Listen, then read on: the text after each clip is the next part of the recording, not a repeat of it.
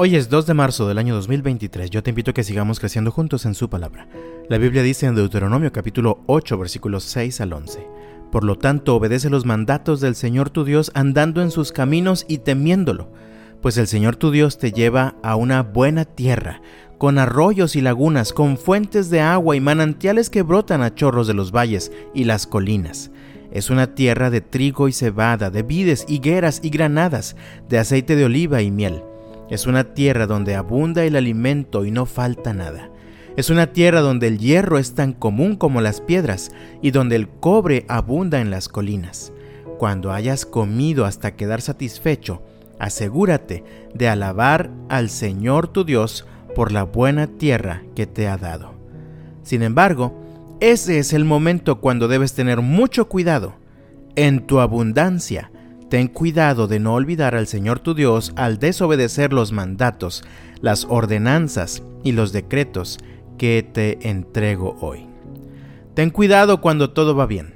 Mientras Moisés dirige estas palabras al pueblo de Dios, han pasado prácticamente 40 años vagando por el desierto. Se habían acostumbrado a que naturalmente no había mucha comida, o al menos no tenían muchas opciones disponibles.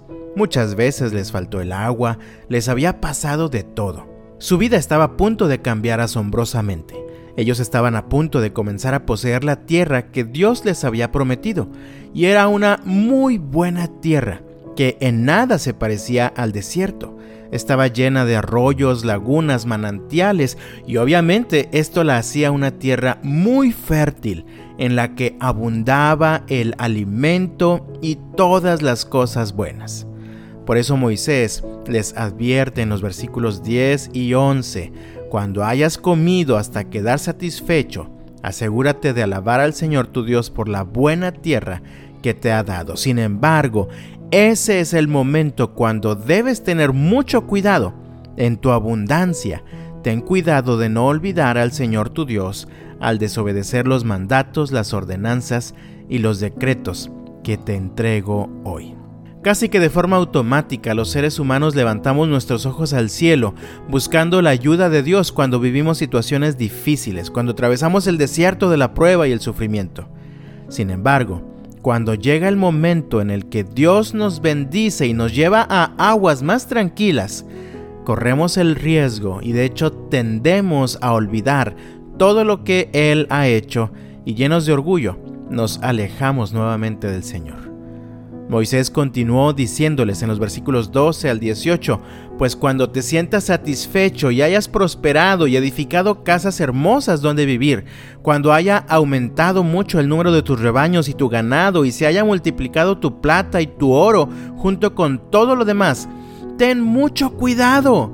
No te vuelvas orgulloso en esos días y entonces te olvides del Señor tu Dios, quien te rescató de la esclavitud en la tierra de Egipto. No olvides que Él te guió por el inmenso y terrible desierto, que estaba lleno de escorpiones y serpientes venenosas, y que era tan árido y caliente. Él te dio agua de la roca. En el desierto te alimentó con maná, un alimento desconocido para tus antepasados. Lo hizo para humillarte y para ponerte a prueba por tu propio bien. Todo esto lo hizo para que nunca se te ocurriera pensar, He conseguido toda esta riqueza con mis propias fuerzas y energías. Acuérdate del Señor tu Dios. Él es quien te da las fuerzas para obtener riquezas a fin de cumplir el pacto que les confirmó a tus antepasados mediante un juramento. ¿Te suena algo familiar esta historia? Es la misma historia que se sigue repitiendo hasta nuestros días.